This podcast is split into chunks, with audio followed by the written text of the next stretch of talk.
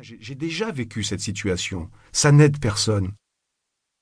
Tout va bien, papa, lui dis-je. Ça va aller. Loin de se calmer, il tente de se redresser. Je veux l'aider. Il me repousse. Il me regarde au fond des yeux, j'ai l'impression qu'il est lucide ou alors c'est ce qu'on a tous envie de croire à l'instant ultime, un dernier semblant de réconfort. Une larme solitaire perle sous ses paupières. Je la regarde glisser lentement sur sa joue.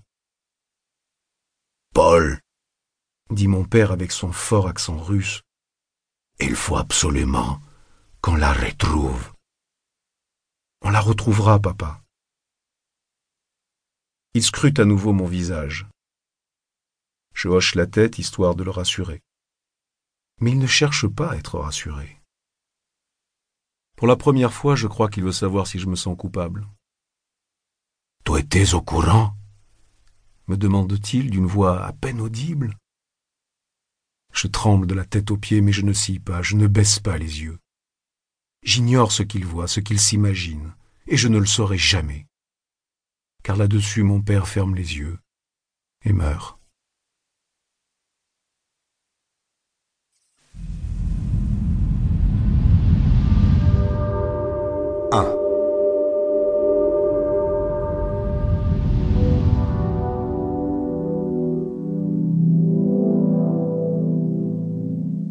Trois mois plus tard. Debout dans le gymnase d'une école élémentaire, je regardais ma fille, Cara, six ans, marcher avec appréhension sur une poutre qui se dressait peut-être à dix centimètres au-dessus du sol, sans me douter que, dans moins d'une heure, j'allais me trouver face au cadavre d'un homme brutalement assassiné. Ce qui n'avait rien de choquant en soi. J'ai appris, au fil des années, de la pire manière qui soit, que la cloison entre la vie et la mort, entre la beauté ineffable et la laideur sans nom, entre le plus idyllique des paysages et le plus effroyable carnage est mince. Une seconde suffit à la faire tomber. Vous êtes là, en pleine béatitude, dans ce temple de l'innocence qu'est le gymnase d'une école élémentaire, votre petite fille virevolte, sa voix chavire, elle ferme les yeux. Vous revoyez le visage de sa mère, paupières closes, le sourire aux lèvres, et vous vous rappelez la minceur de la cloison. Cop C'était Greta, ma belle-sœur. Je me suis retourné. Elle me regardait d'un air soucieux, comme à son habitude. J'ai répondu d'un sourire. À quoi penses-tu? a-t-elle chuchoté. Elle savait. Néanmoins, j'ai menti. Un caméscope. Pardon? Tous les sièges pliants étaient occupés par les parents. Bras croisés, j'étais adossé au mur de béton tapissé de posters, règlements et maximes cucu du style euh, Ne me dites pas que le ciel c'est la limite quand il y a des traces de pas sur la lune. C'est là qu'on avait également entreposé les tables pliantes. Je sentais leur contact froid et métallique dans mon dos. Contrairement à nous, les gymnases scolaires ne vieillissent guère. Ils rapetissent, c'est tout. D'un geste, j'ai désigné les parents. Il y a plus de caméscopes là-dedans que de gosses. Greta a hoché la tête. Et les parents, ils filment tout. Alors tout, de A à Z.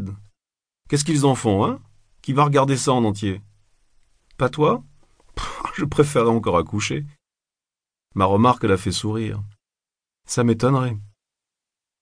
Oui, bon, enfin peut-être pas, mais on a tous grandi avec MTV, non?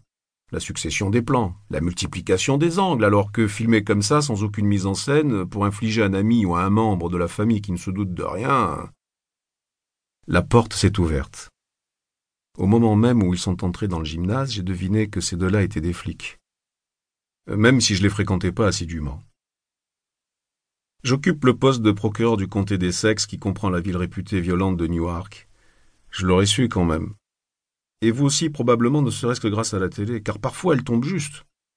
Leur tenue vestimentaire, par exemple, un père de famille dans la banlieue huppée de Ridgewood ne s'habillera jamais de cette façon-là.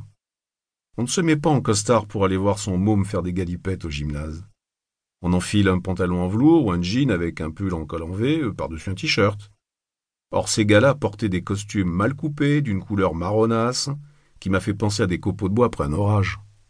Ils ne souriaient pas. Leurs yeux ont balayé la salle. Je connaissais la plupart des flics de la région, mais ces deux-là, je les avais jamais vus.